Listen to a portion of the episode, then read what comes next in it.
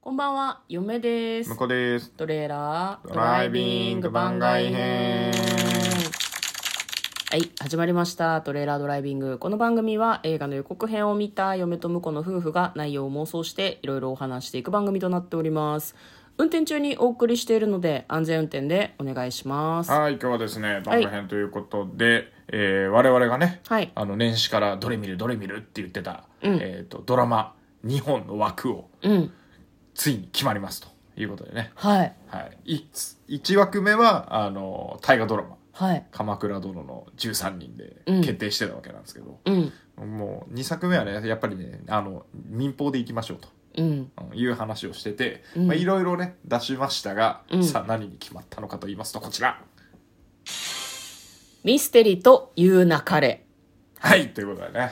うん。毎週月曜日夜9時放送なので、月9。月句を選びました、のね、枠でございます、は曲はフジテレビ系ですね、はい主演は菅田将暉さん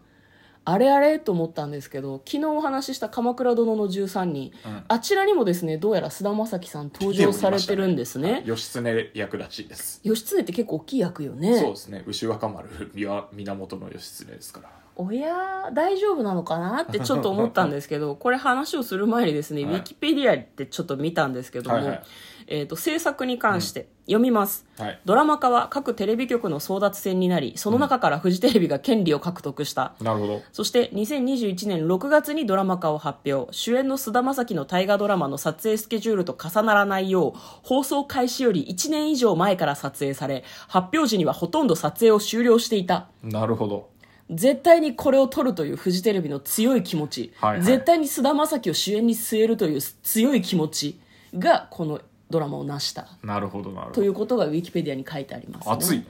結構ねあまあわかんない嫁がそういうふうに言ったけど、うんその方が数字が取れると思ったんでしょうね、きっとねでまあ見てみてどうだったかって話なんですけど、どうでしたあここからはもうネタバレありで、うんガンガン感想を言っていきますんで第よろしくお願い1話のします感想ですはい、ね、はいいや面白かったですね、なかなかはい好きでしたね好きだった、うん、おー結構ストーリーがうんうんうんうん割とその会話劇っていうか、会話がメインになるから場面がポンポン入れ替わってとかそういう感じではなくて今回に関してはえー菅、田将暉さんが取り調べ室で結構とうとうと喋るシーンが長かったうんですね、セリフ量すごかったようんねそうねうん前あのいえっとどれにしようかって言ってた時に嫁があの菅田将暉さんはうんあの3年 A 組うんの時にこう長ゼリも結構あのずっとなんていうの聞いてられる長ゼリはいはいはいだったっはていいう話をしてたんで、うんまあ、確かになっていううん、今回もそんな感じでしたね、まあ、ただ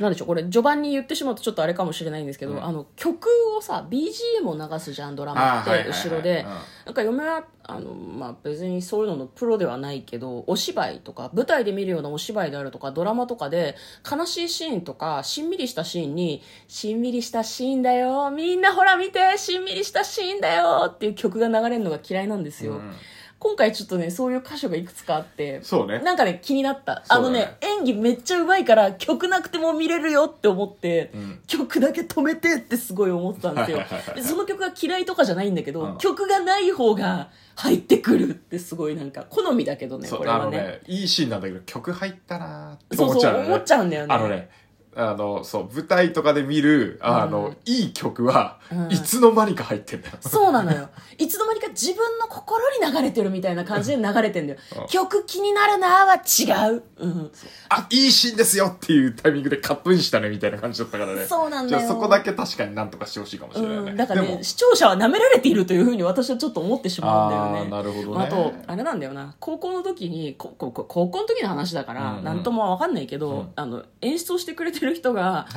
はい。曲を悲しいシーンで流すのは、あ、この演技では悲しさは伝わらないって思った時に流すから。いや、その通り。流れてなかったら自分の演技はちゃんとできてるっていうふうに思っていいからって言われて、なんかね、流されると、ああってすごいなんか思いましたね。わかる。あーって、いやわかるもうダメ、ダメだったかあ、ーすまんな流ってさいれう。たーって思うよね。そうそうそうなんかそういう記憶が相まってそう思うだけで、一般的には気にならないのかもしれないけどね。まあね。うん。まあでも確かにあの曲ね、全編流してた方がいいかもなと思った逆に。あ、本当にあれやるならね。逆にうんうんうん。うんいや、だから、ずっと曲流れてればいいのよ。うまああ気のにならないよね静かなシーンで、うん直前まで静かなシーンで、うんしっかりこうなんか演技してる中、うん急に「はいいいシーンになるよ」って言って入れられるとちょっとっていうでも逆にねあの、うんただ意図的には、うんあのなんか心動いてるなっていうのを分かりやすくしてる気はする、まあまあだからそうねギャグだとしても、うんあの途中で面白かったけど、うんあの余計なこと喋りやがってって言ってたやつが、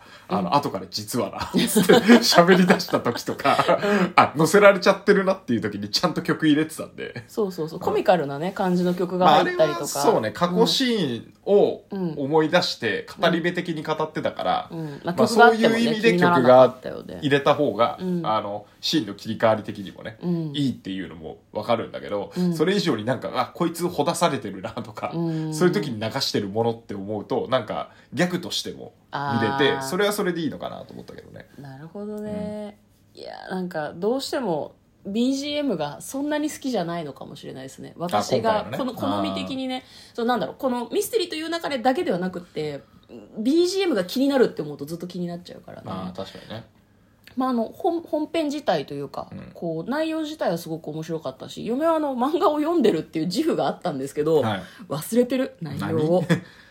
見てたらあそっかっていうふうに気がつくけど、結構忘れてるので読み返さないでこのまま見続ければ、毎回新鮮な気持ちで見られるんじゃないかなってちそょうですねっと思いますね。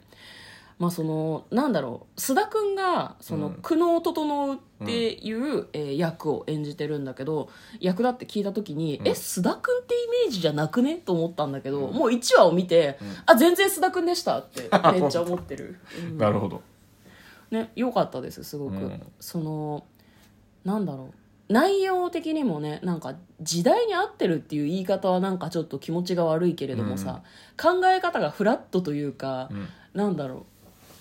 うーんちゃんと自分の考えを言うよなっていう、うん感じがしてすごくなるほどいいですね。まあ、あの SNS とかでも話題になってましたね私たちはそのい今さっきというか、えー、と公開された時に見たわけではなかったんだけど結構その SNS とかにもその須田君が須田君の口でその主婦の苦労みたいなことがなかなかその旦那さんに伝わらないみたいなことを須田君が言ってくれて夫が「そうなの?」っていうふうに聞いてきたっていうことがあったらしくてあーなるほどねまあ、これは事実なのかそれとも創作なのかわからないけど。うん